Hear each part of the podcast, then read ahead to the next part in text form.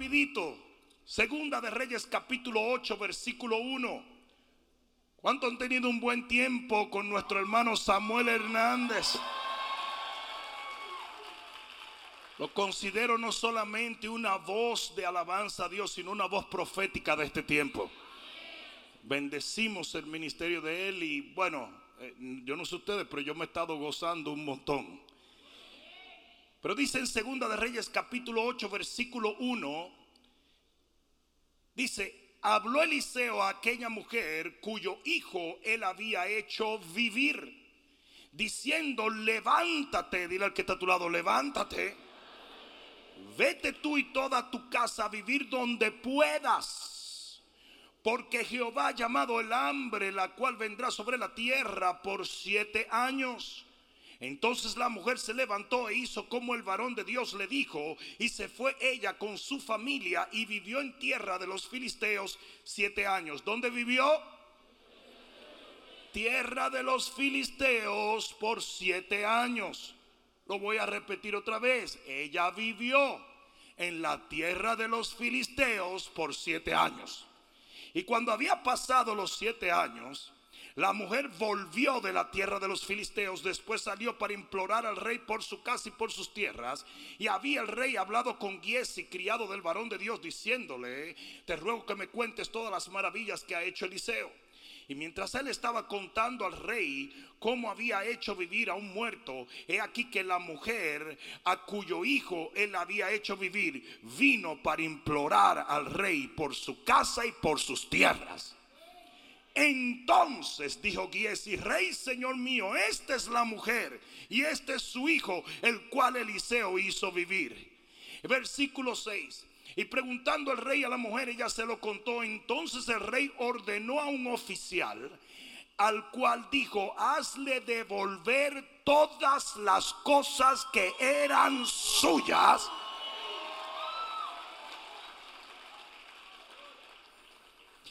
Y todos los frutos de su tierra, desde el día en que dejó el país hasta ahora siete años de acumulación, de bendición, de golpe. Yo te estoy profetizando que eso va a acontecer en tu vida. En un abrir y cerrar de ojos, el Señor está a punto de cambiar tu situación. Alguien va a tener que dar un grito de gloria aquí. Lo que no recibiste en siete años lo voy a decir otra vez, lo que no recibiste en siete años. Lo vas a recibir en un día con una palabra de Dios, con una orden divina. Ya viene, ya viene, ya viene, ya viene, ya. Levanta tus manos al cielo y dile, Padre mío, estoy a la expectativa de una bendición sobrenatural sobre mi vida. En el nombre de Jesús. Para dar el mejor gloria a Dios que le hayas dado.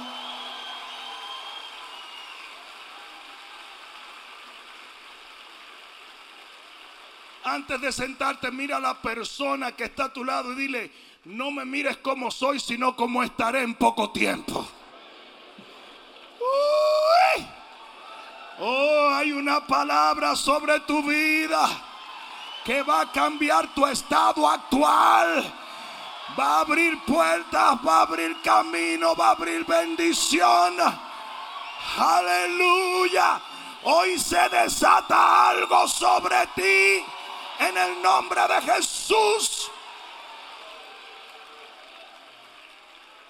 Siéntate un momentito, no voy a tomar mucho tiempo porque el Señor no me mandó a predicar este día, sino a desatar algo sobre tu vida.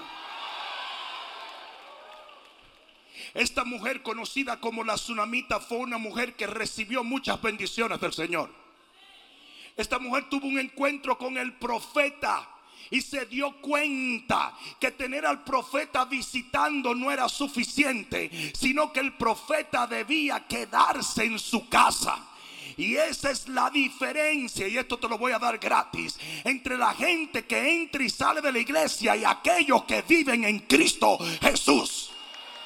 Hay gente que busca de Dios solamente por el momento, pero hay aquellos, y yo creo que hay algunos de esos aquí, que han aprendido a habitar al abrigo del Altísimo y morar bajo la sombra del Omnipotente.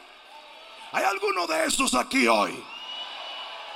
Y en el momento en que esta mujer hace que el profeta tenga un lugar donde sentarse y donde dormir en la casa de su esposo y ella. En ese momento él desata una bendición que nadie se imaginó. La mujer no podía tener hijos y de repente Dios le concedió los deseos de su corazón. Pasado el tiempo, el niño tuvo un accidente, probablemente un heat stroke. Porque dice que estaba en el campo con su padre y de repente su cabeza comenzó a doler y el niño muere. Pero como lo que Dios te da, el diablo no te lo puede quitar. La mujer llevó el niño al profeta y el Señor lo levantó de los muertos. Yo no sé si tú entiendes eso, pero cuando el cielo dice que sí, no importa que el diablo diga que no.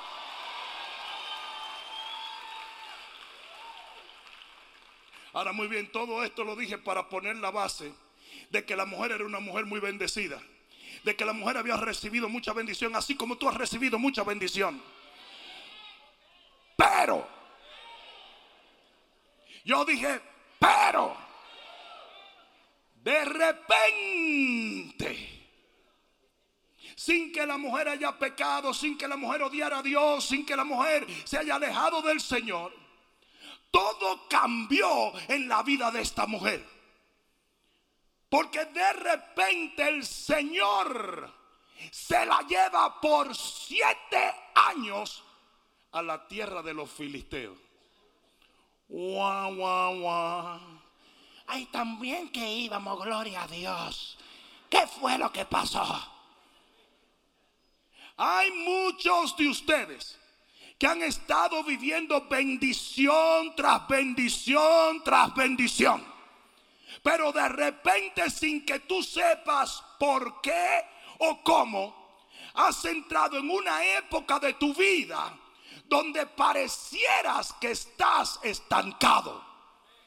Y algunos de ustedes están diciendo, pero si será que yo el Señor no me ama, pero si será que yo el Señor no, no, no tiene memoria de mí, pero si será que los pactos que Él hizo conmigo se quebraron y las palabras que Él me dio no se van a cumplir.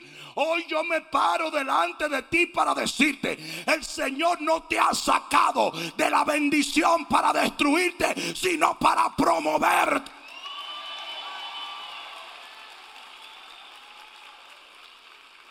Si la razón por la cual el Señor se lleva esta mujer de la abundancia a un lugar secreto era para protegerla. Y a veces usted no se da cuenta que cuando las cosas no pasan, no pasan por un propósito. Dios está guardando tu vida y aunque usted se está quejando y está descalentado y está incómodo, el Señor te tiene guardadito. El Señor te tiene protegido. Ah, no, no, no. Ah, no, no, no, no. Ah, no, no, no, no. Yo lo entiendo. ¿Quién quiere estar en un arca rodeado de animales? ¿Mm? En esa arca había bulla la noche entera. ¿O tú te crees que los animales decían, ahora dormir? No. Ahí había jirafa, ahí había cebra. ¿Quién quiere estar en un arca que huele a sobaco de monos huyendo? ¿Quién quiere estar en un arca donde, donde el calor y la pulgas y todo lo que los animales portan estaba presente. En el arca había malos olores, en el arca había mucha bulla, en el arca había incomodidad, pero ¿sabe lo que no había en el arca? No había agua, porque Dios había protegido a Noé. Y hoy yo te digo, estás incómodo, pero es Dios que te está protegiendo. Él te tiene a par.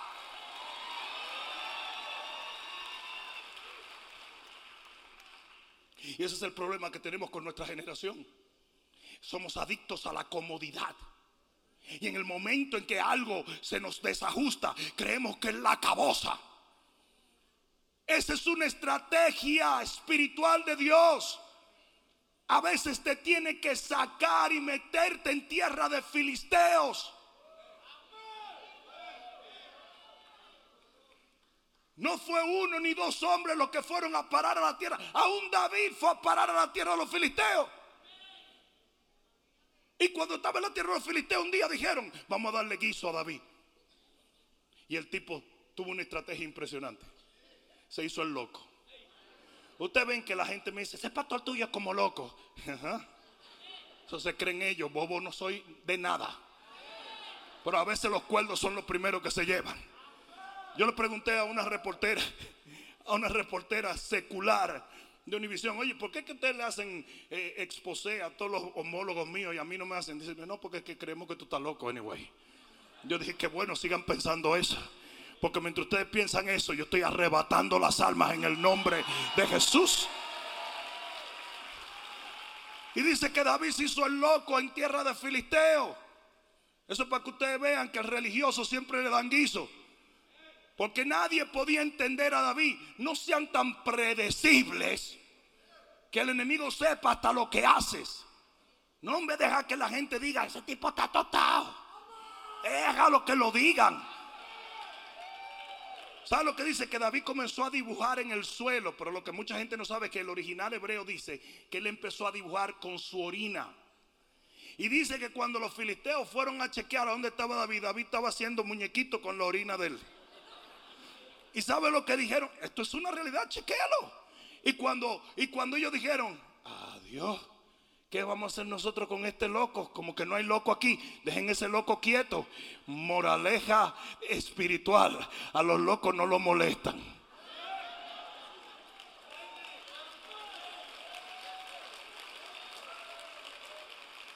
¿Y saben lo que pasó? Que David con su loquerita terminó acabando con todos ellos.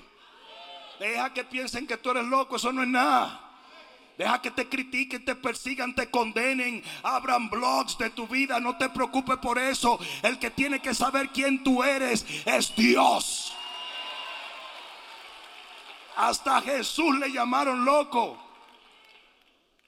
Hasta Jesús le llamaron endemoniado.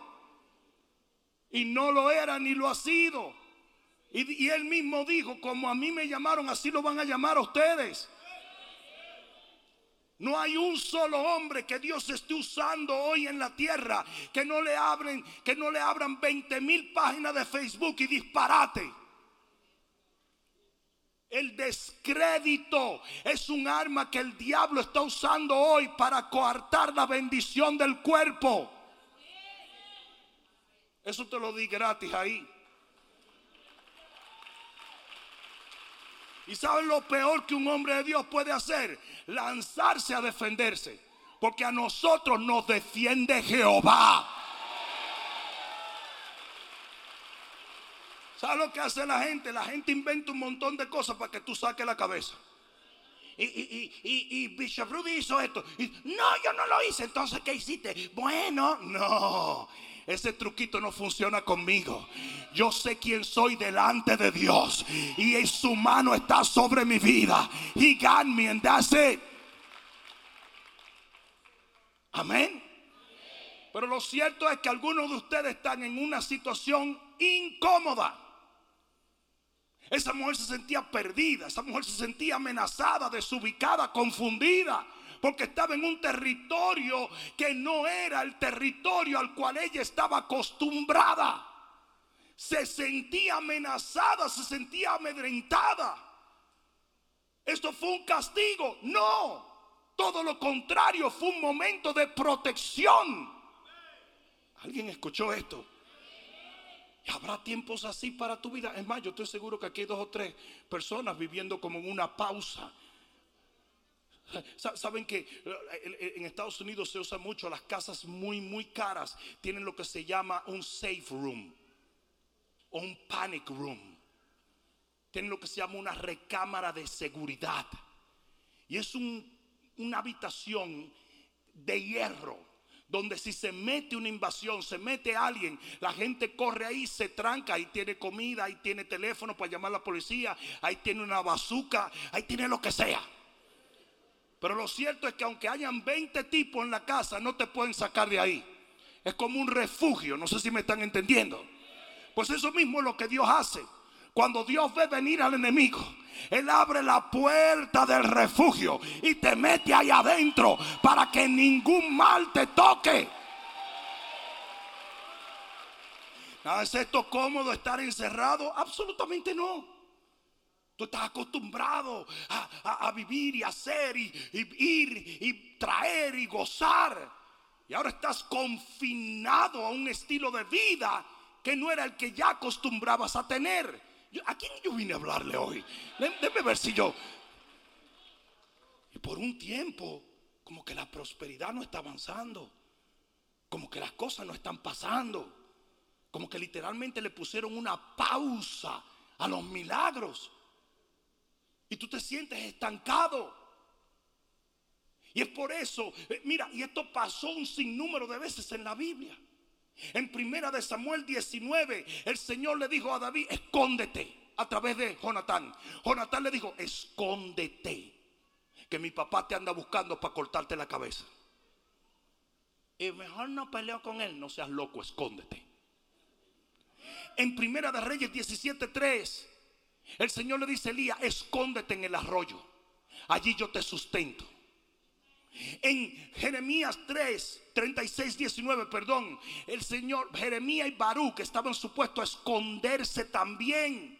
Y en Isaías 26, 20 dice la palabra, y esto es el Señor, dice, anda pueblo mío, entra en tus aposentos, cierra tras ti tus puertas, escóndete un poquito, porque en un momento, por un momento, en tanto que pasa la indignación.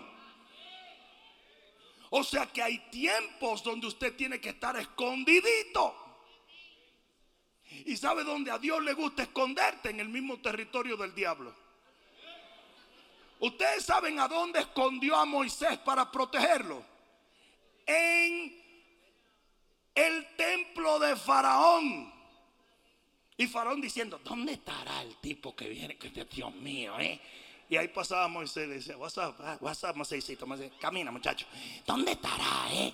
Y a Dios le encanta torturar. Ustedes saben que a Dios le gusta torturar al diablo, ¿verdad? Por eso fue que él, monta a una mujer embarazada en un burriquito y el diablo iba atrás. Ya va a abortar, ya va a abortar, ya va a abortar, ya va a abortar. Era para desesperarlo. No sé si me están entendiendo. Y sabe lo que a Dios le encanta: esconderte en plain sight. Tú estás en un lugar donde el enemigo te pasa por el lado, pero no te puede tocar.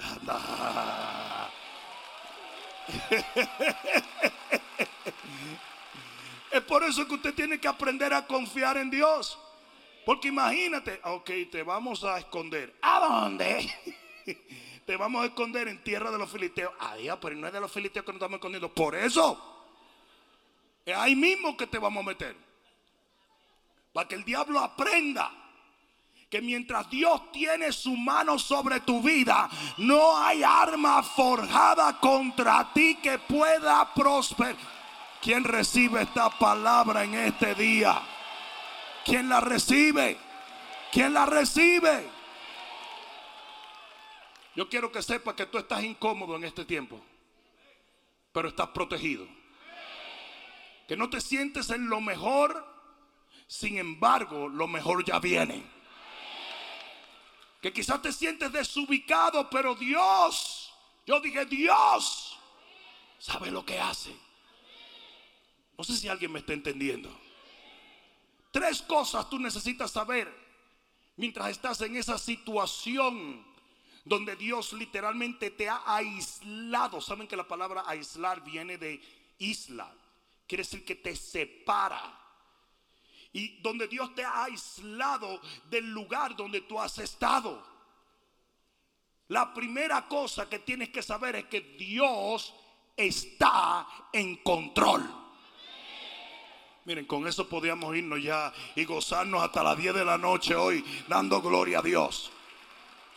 Él no te abandonó. A Él no se le chispoteó. Él no está confundido ni abrumado. Él sabe lo que hace, cómo lo hace, de la manera que lo hace. ¿Alguien está entendiendo eso? Dios está en control. Yo dije, Dios está en control. La segunda cosa que debes saber mientras estás en ese contexto de aislamiento es, esto es temporario. Cada día que pasa te acerca a una mayor bendición de parte de Dios. Y la tercera cosa que debes saber mientras estás en ese contexto es que hay una acumulación de bendición esperando por ti. Que tu tiempo no está siendo perdido que tus bendiciones no están siendo perdidas, sino que el Señor te va a llevar a un momento donde todo, yo dije todo, yo dije todo, yo dije todo, te será devuelto. ¿A quien yo vine a profetizarle en este día? Nada se va a perder. Yo dije, nada se va a perder. Esa es una de las cosas más desconcertantes que nos pasa a nosotros. Es que decimos, caramba, estoy perdiendo todo este tiempo. No estás perdiendo nada. El tiempo tuyo está en las manos del Señor. En las manos del Señor no se pierde nada. Yo dije, en las manos del Señor no se pierde nada. Aquella mujer hubiera podido ser tentada a pensar, ¿sabe la cantidad de bendiciones que estoy perdiendo y no perdió nada? Eso es lo que el diablo quiere que tú pienses. Cuando sus pasos son ordenados por Dios, cuando el Señor está en control de todo, no se pierde nada. En la vida de Job se probó en el capítulo 42 del libro de Job. Dice que el Señor multiplicó todo lo que se había ido. Nada se perdió. El Señor lo multiplicó. ¿Alguien está entendiendo eso? No me voy a meter por ahí, pero existe en la Biblia lo que se llaman lo que se llaman bendiciones sustitucionales. Y he predicado mucho sobre esto, pero está basado en cuando Caín mata a Abel y dice que el Señor trae a Seth. Y Seth era literalmente una bendición que sustituía la bendición que supuestamente se había perdido. Porque al final mi compa y mi comadrita, Dios nunca pierde.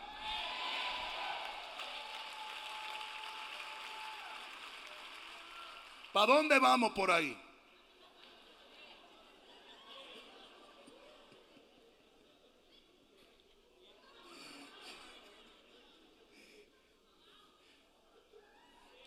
Es que para arriba que vamos.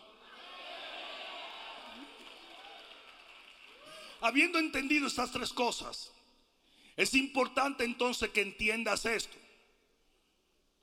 Tú vas a tener un proceso de vuelta a muchas de las cosas que tú experimentaste al principio de tu caminar con el Señor.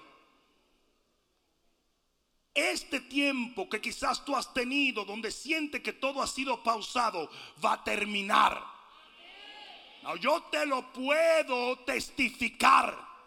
Porque después de servirle al Señor por años, yo pasé por un desierto pero ese desierto me hizo llegar a un oasis donde Dios ha restaurado y seguirá restaurando mi vida. ¿A quién vine a hablarle hoy? Por lo tanto, entendiendo este principio, te voy a decir cómo volverás a ese tiempo. Primero, tú te vas a dar cuenta por revelación divina cuando terminó ese proceso. Si de repente una mujer, la mujer hizo, oye, se terminó, se acabó, el time out se acabó, el tiempo de la escasez se acabó. Yo no sé si tú te estás dando cuenta, pero hay momentos donde tú dices, hmm, yo como que quiero más. Yo como que ya no quiero vivir en escasez. Esa es la señal de que tu tiempo está terminando. Esa es la señal cuando tú vuelves a soñar, cuando tú vuelves a anhelar, cuando tú vuelves a creer, cuando tú vuelves a orar, cuando de repente tú dices voy a ayunar porque quiero ver mi ministerio levantado. Cuando de repente tú comienzas a pedirle a Dios lo que no le has pedido y a soñar con lo que no has soñado y a anhelar con lo que no has anhelado antes.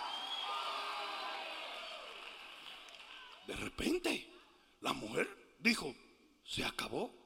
¿Tú te imaginas que tú hubieras estado al lado de la mujer y le dices, ¿y cómo tú lo sabes? I, I don't know. Pero yo sé que se acabó. Yo estoy sintiendo aquí como el en el ombligo. Como que viene una bendición. Ustedes se han dado cuenta de eso. Como que estoy sintiendo como que viene. Pero viene de una manera gloriosa. ¿A- ¿Alguien ha sentido eso en algún momento? Si tú tienes que entender algo y es esto, hay momentos donde no tienes pero sabes que vas a tener. Hay momentos donde no has llegado pero sabes que estás en camino. Hay momentos donde todavía no has recibido pero sabes bien que ya viene, ya viene, ya. Amén. Nosotros pasamos dos años en una batalla legal para obtener este edificio. Este edificio era el campamento regional de los testigos de Rayovac. Y en dos años peleamos y peleamos. Ellos decían, no queremos vender este edificio a una iglesia evangélica. Y al final de los dos años, después de la oración, después de ese periodo de tiempo, después de ese desierto, el Señor me dice, llama por teléfono al principal. Agarro el teléfono, increíblemente llamo al principal de los testigos de Rayovac en New York. Y me lo ponen en el teléfono. ¿Cómo tú explicas algo así? Una organización de millones de personas con millones. Me lo ponen. Digo yo, hello, I'm Bishop Rudy Gracias. Me dice, sí, sé quién tú eres. Digo yo, entonces también sabes que tienes que venderme el edificio en la Florida.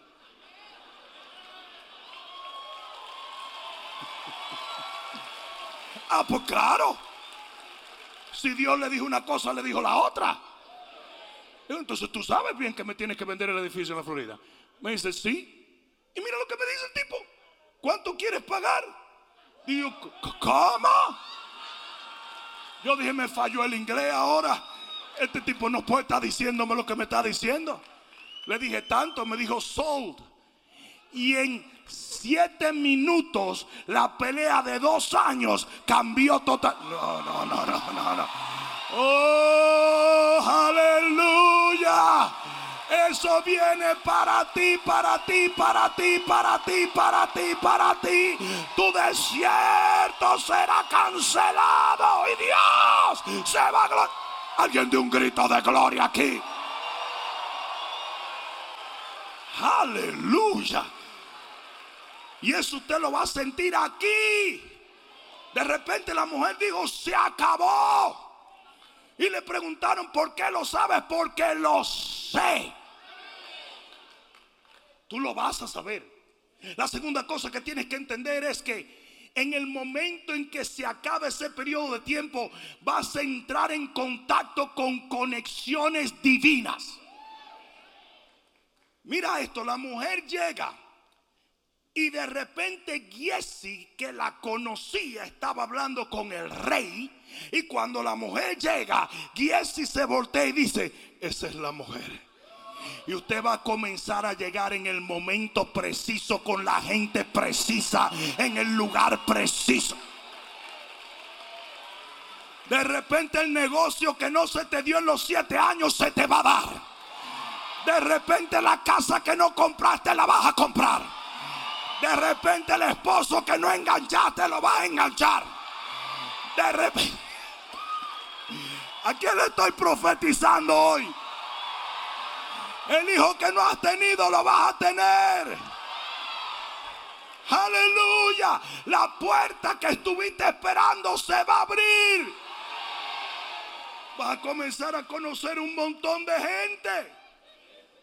Un montón de gente y el negocio que tanto anhelaste que nunca funcionó, ahora va a funcionar. Esto es palabra de Dios. Yo no sé si alguien está entendiendo eso. Yo dije, esto es palabra de Dios. ¿Cómo fue que esta mujer llegó en el momento preciso, a la gente precisa, en la situación precisa, con la historia precisa? Porque Dios es preciso. De repente te van a hacer una llamada y tú dices, pero, pero, no puede ser. Julia, tu tío está llamando. No diga que él no quería saber de nosotros. Sí, pero él dice que te quiere prestar los 6 millones que tú estás necesitando. Yo no sé qué es lo que quiere. Parece que se está muriendo y no quiere llevárselo. Tú cayéndole atrás a un tipo para que haga un negocio contigo. Ahora el tipo te está cayendo atrás a ti. Y tú dices, pero ¿qué es lo que cambió? De repente esa mujer que te remeneaba los reteteles del engranaje, que tú le herías, ahora anda atrás de ti. O ese hombre con el cual soñaste, Tribulcio Clemencio.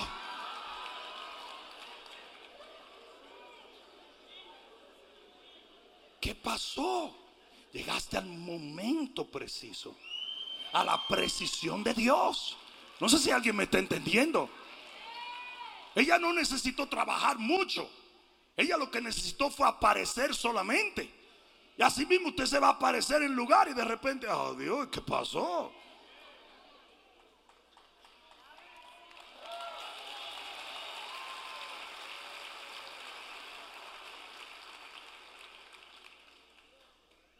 Hace mucho tiempo el Señor me dice, me dijo que vamos a tener cruzadas internacionales muy poderosas. Y yo le dije, Señor, cuando sea tu tiempo me avisa. Déjame saber, ok. No, porque lo que es de Dios tú no tienes que forzarlo. Quizás algunos de ustedes no entiendan esto, pero nosotros no pagamos un centavo en nuestra cruzada. Los pastores se juntan, pagan 200 eh, mil, 300 mil dólares por una cruzada, por un hombre que ellos nunca conocieron, sino por el Espíritu. Alguien está entendiendo eso, ¿verdad?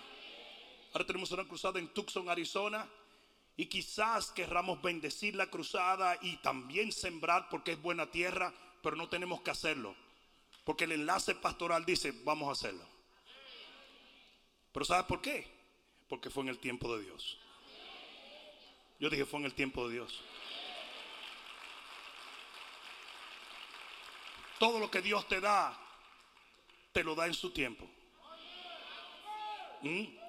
Nuestros amados pastores que vinieron a honrarme, ellos no tienen por qué hacer eso. Y vinieron de Luisiana, de Texas, de, de Baton Rouge, de, de todo sitio, de Dallas. Simplemente porque Dios lo pone en su corazón. Porque así son las cosas de Dios. No sé si alguien me está entendiendo. Y las conexiones divinas. Las conexiones divinas. El pastor de ¿verdad? Windsor, tú eres amigo del pastor Alejandro López, y, y te dijo, yo tengo años detrás del bishop para que venga a Ámsterdam. Años. Literalmente yo creo que la primera invitación a ir a Ámsterdam fue ocho años atrás. Es un ministerio muy poderoso, un ministerio maravilloso, pero ¿sabes qué? Yo siempre espero el tiempo de Dios. Yo dije, yo siempre espero el tiempo de Dios. Y aunque he estado en Ámsterdam un sinnúmero de veces, nunca acepté la invitación hasta que Dios dijera, ahora. ¿Mm? ¿Alguien está entendiendo eso, verdad? Y va a llegar un momento donde toda conexión que tú hagas te va a abrir puertas.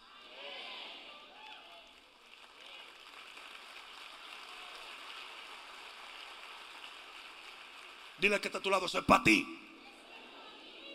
Y la tercera cosa, y con esto termino, es el aumento de las bendiciones.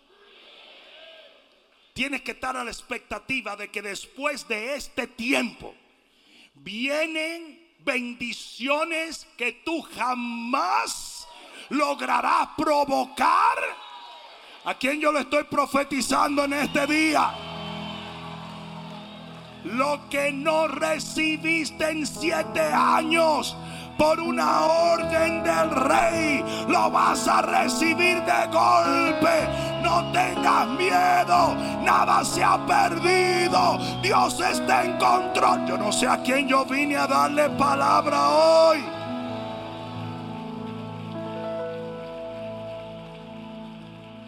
Ponte de pie y escucha. Imagínense la sorpresa de aquella mujer dice que ella había ido a implorar. Si la actitud de ella era una actitud casi de, de derrota. Yo voy a ver si le doy lástima a alguien para que me den lo que yo necesito. Vino a implorar. La palabra implorar quiere decir literalmente bega. Quiere decir mendigar. Ella venía a mendigar. Porque quizás no entendía claramente lo que estaba en el package que Dios estaba guardando para ella. Usted no es un mendigo. Usted es un hijo de Dios.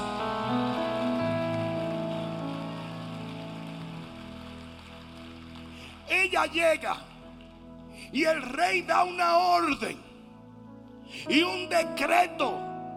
Y hoy yo te digo, ya hay decretos emitidos sobre tu vida.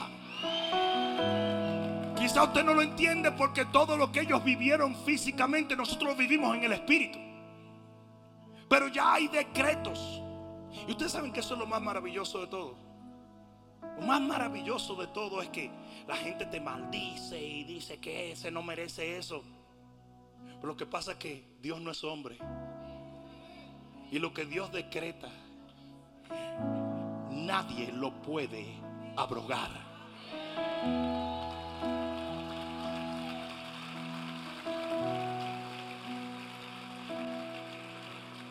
¿Sabes cuántas veces el enemigo amenaza a los ministerios? Le dice, ahora sí te voy a dar, ahora, ahora, ahora es matarile. Chico, llevo 35 años ministrando y no hay un solo día donde el diablo no trate de convencerme de semejante babosada. El diablo trata de convencerte de que él tiene más poder para dañarte de lo que Dios tiene para elevarte. Y eso es una mentira. Yo dije, eso es una mentira. Eso es una mentira. Yo recuerdo en uno de los días más difíciles de mi vida, volviendo del cementerio, me dijo, o más bien me permitió escuchar el Señor, una voz audible que dijo, ahora sí te destruí. Y me sacudió esa voz. Yo sabía que era el diablo. Yo le pregunté al Señor, Señor, ¿qué es esto? Me dijo, no te permití que escucharas lo que estaba en su corazón para que ahora oyeras lo que está en mi corazón.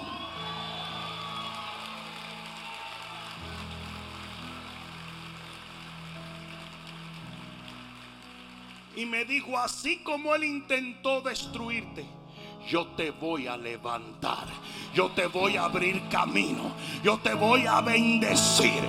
Todo lo que el diablo dijo no será. Pero lo que yo he decretado sobre tu vida acontecerá. Le guste al diablo, no hay un decreto sobre tu familia, sobre tus negocios, sobre tu ministerio, sobre tu vida. Y ese decreto no será abrogado.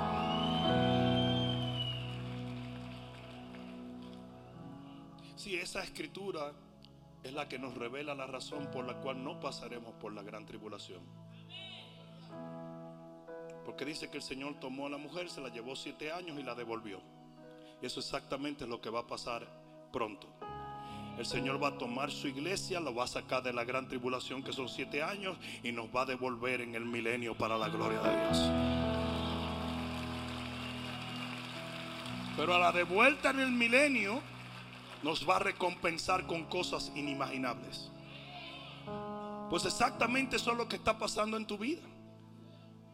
No, generalmente no es siete años, para algunos son siete meses, para algunos son tres años, para algunos, pero tú sientes que estás estancado. Y el Señor hizo así, te sacó, pero se está preparando para devolverte.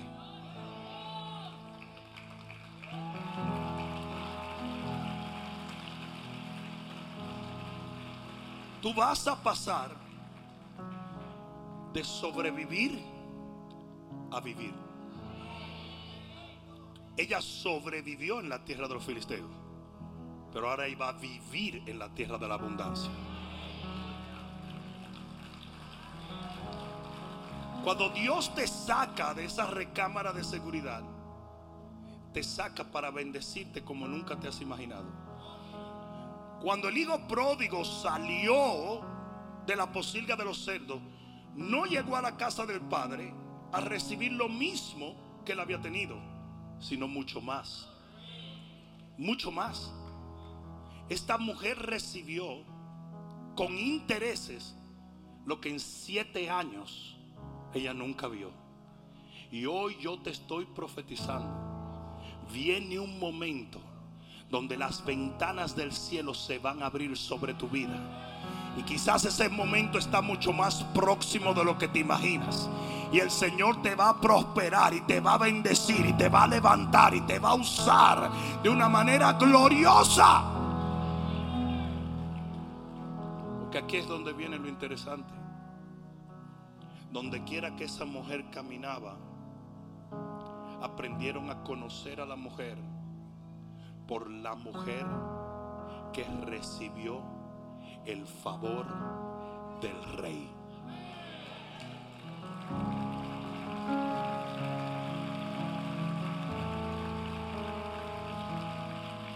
Y es por eso que Dios permite que atravieses por ciertas cosas. Para que cuando Él se glorifique en tu vida, todos sepan que no fue tu propia fuerza, que no fue tu propia habilidad, sino que el Rey de Gloria tuvo misericordia sobre tu vida. Alguien está supuesto a regocijarse en este día.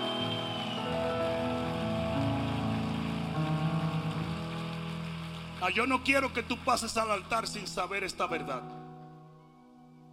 La Biblia dice que toda semilla produce de acuerdo a su género. Eso es lo que dice Génesis. ¿Sabe lo que quiere decir eso?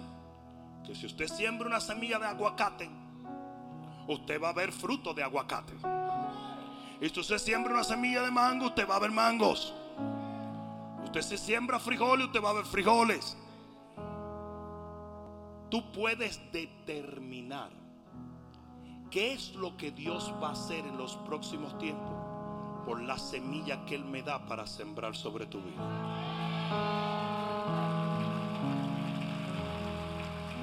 Y si hoy yo estoy aquí y como profeta de Dios y hombre de Dios recibo un rema de Dios para sembrarlo en tu vida, es porque Dios está anunciando que tu tiempo de distancia se ha cortado y que tú estás a punto de ser devuelto a un lugar de prosperidad. Y ¿A quién yo vine a hablarle hoy?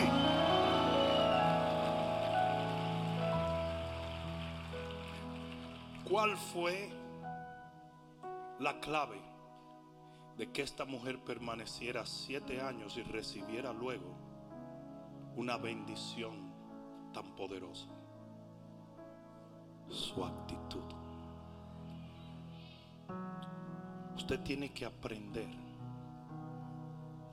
en el tiempo difícil o el tiempo de pausa o el tiempo donde no ves amar y a vivir para Dios, a esperar en Él y a nunca maldecir lo que Dios está haciendo.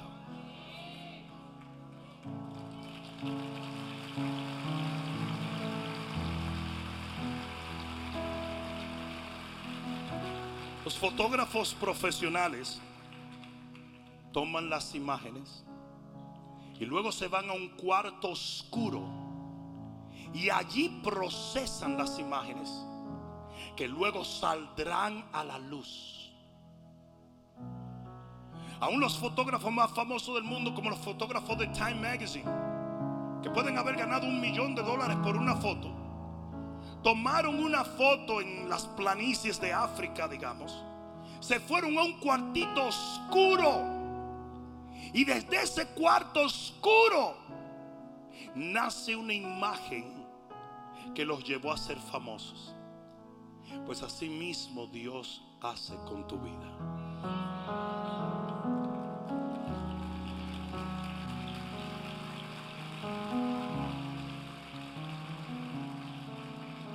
¿Crees que esa mujer hubiese orado por pasar siete años en el lugar de los filisteos? No.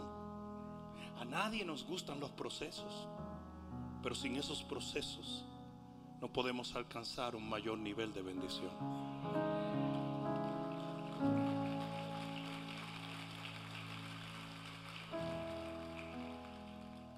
Todos los que están conmigo, que conocen mis cicatrices. Bueno, todo el mundo conoce tus cicatrices, tú lo sabes, ¿verdad? Pero los que están conmigo conocen mis cicatrices. Y saben bien que yo nunca en la vida hubiera orado por esas cicatrices. Jamás. Pero saben también que he tenido que llegar a darle gracias por ellas. Porque de esas cicatrices nacieron mis mayores bendiciones.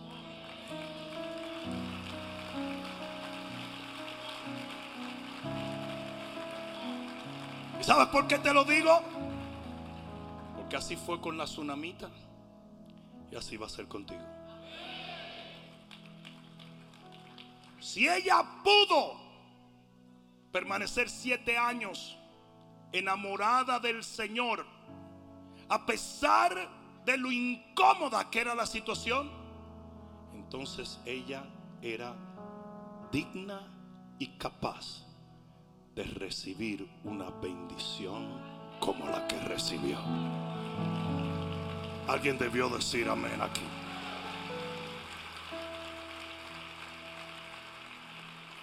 Por lo tanto, no mires este tiempo en tu vida como un tiempo de, amén, como que no veo muchas cosas. No, míralo simplemente como un tiempo donde Dios te abrazó y te tiene guardado para que nada te dañe y para que puedas llegar a la mayor bendición que jamás tú has recibido en tu vida. ¡Uh! Si yo fuera tú, yo dijera amén a esto.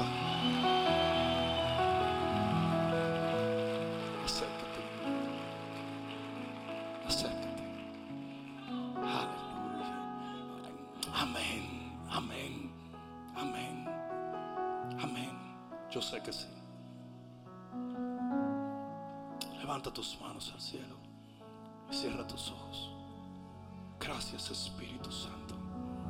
Gracias Espíritu de Dios. Gracias Señor. Vamos con tus manos levantadas. Yo he venido a profetizarte que tú vas a salir adelante. Que nada de lo que ha acontecido en los últimos días permanecerá para siempre. Que tú vas a experimentar la felicidad, el gozo, el amor y la prosperidad que el Señor una vez te mostró, pero que ahora va a multiplicar. En el nombre de Jesús, en este día Dios te trajo a este lugar para que la fe que viene mediante la palabra de Dios se encendiera en tu corazón y te llevara a soñar con lo que hace tiempo que no sueñas. En el nombre de Jesús tú vas a comenzar a anhelar bendiciones que no habías anhelado en mucho tiempo. Tu apetito por un toque de Dios se hará cada vez mayor. Vas a comenzar a buscar lo que dejaste de buscar hace tiempo. Y lo vas a encontrar.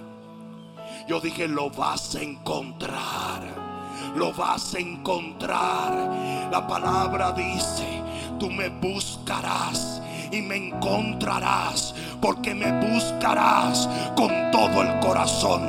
Yo quiero ver gente orando en el Espíritu por un momento. Vamos, yo quiero ver gente orando en el Espíritu por un momento. Vamos, vamos, vamos, vamos, vamos. Yo no dije murmurando en el Espíritu, yo dije orando en el Espíritu. Mi ashkayana.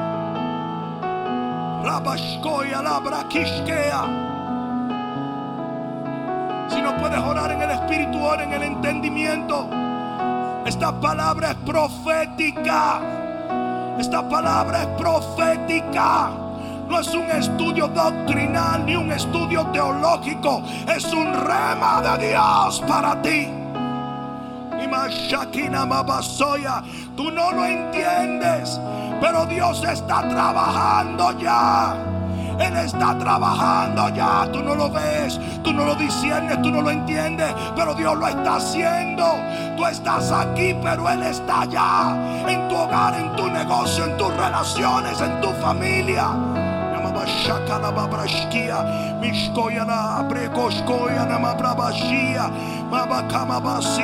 En el nombre de Jesús, en el nombre de Jesús, en el nombre de Jesús. Vamos, yo quiero ver gente orando en el Espíritu.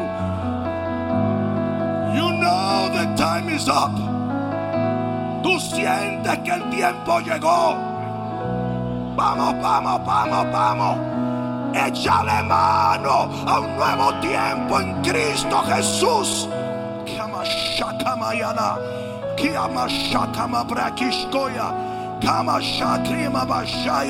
Yo quiero ver gente orando en el nombre de Jesús.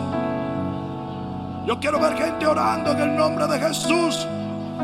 Como que has entendido que el tiempo llegó. Como que has comprendido que el tiempo llegó.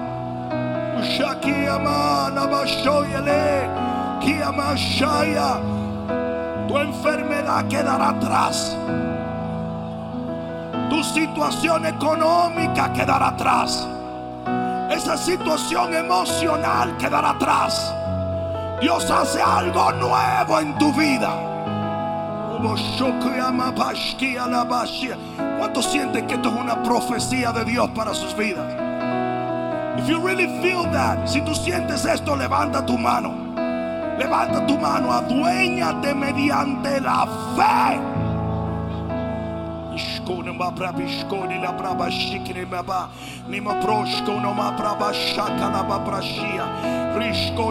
Vamos, vamos, vamos pueblo Algo se está rompiendo. Yo he venido a desatar algo en este día Sobre gente que es capaz de creer lo increíble Esperar lo inesperable Vamos, vamos, vamos Yama shaka la ma prashkia Mishkoya la ma prashkia en el nombre de Jesús. En el nombre de Jesús. En el nombre de Jesús. En el nombre de Jesús. En el nombre de Jesús.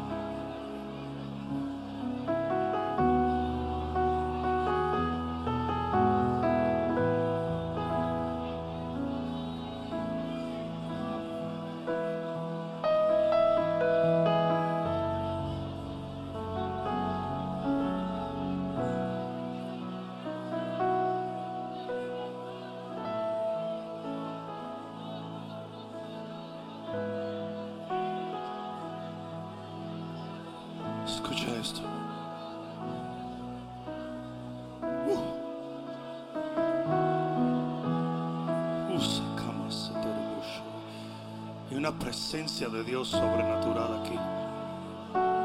Algo está pasando. Algo está pasando. Algo está pasando. Algo está siendo desatado. Se rates con lo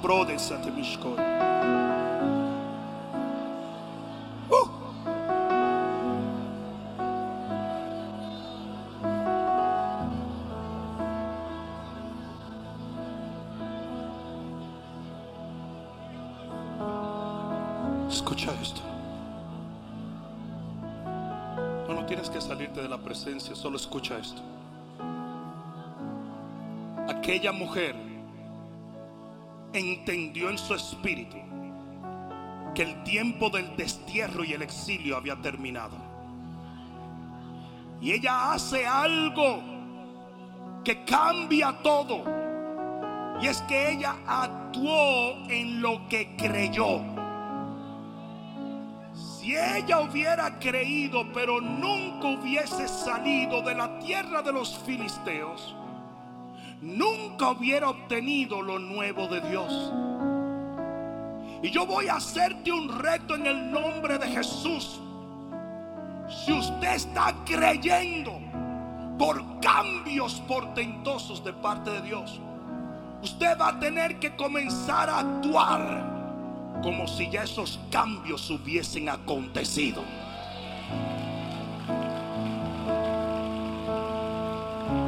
Usted va a hablar, a pensar y actuar como que ya pasó.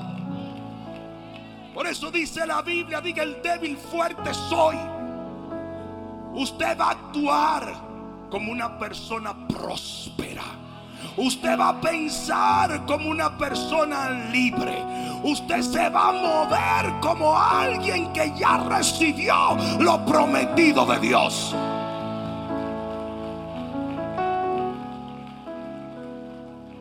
Usted va a frenar su lengua de murmuraciones, chismes, contiendas, negatividad. Y eso lo digo porque ahora recordé lo que predicó el apóstol eh, Robert Rosado de Chicago el miércoles. Usted va a comenzar a darle gracias a Dios por haber ya recibido lo que él ha prometido.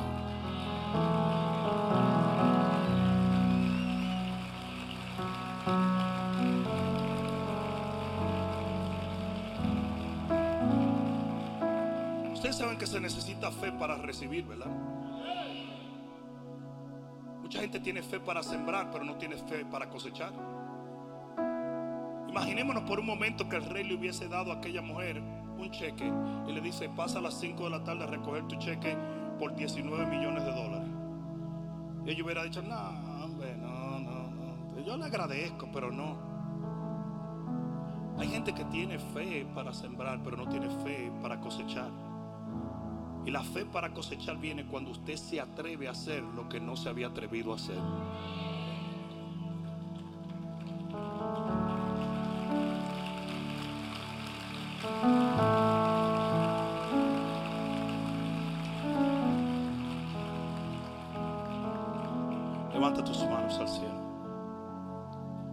Padre amado, en el nombre de Jesús, yo te he sido fiel en este tiempo desértico en mi vida y te seguiré siendo fiel en la abundancia prometida.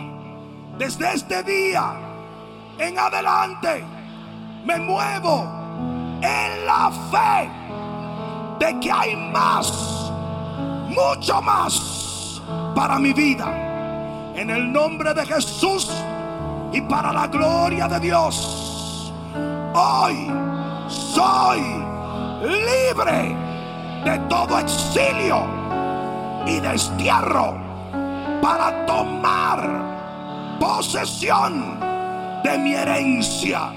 En el nombre de Jesús, ahora dale el mejor gloria a Dios que Vamos, vamos, vamos, vamos. 60 segundos de una alabanza ininterrumpida.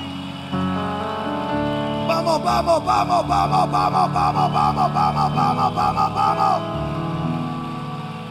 Aleluya. Aleluya. Vamos a hacer algo rapidito. Con mucho cuidadito. Den un pasito atrás. Cuidadito, cuidadito. Aquí. Y vamos a hacer un acto de fe. Porque dice que la fe sin obra es muerta. Esto es un acto de fe. Que después no venga alguien diciendo, esa brujería. Vamos a hacer un acto de fe. Vamos a creer que nosotros vamos a dar el primer paso hacia la vuelta al rey para recibir siete veces más de lo que había quedado atrás. Can we do that? Como dicen los chinos, un viaje de mil leguas comienza con el primer paso. Y hoy vamos a dar el primer paso. Y no vamos a volver atrás. Vamos a creer que lo que está delante es más glorioso que lo que ha quedado atrás. Y aunque el enemigo quiera que mires para atrás, te va a mirar para adelante. Porque la bendición está delante. Amén. Yo voy a contar a tres.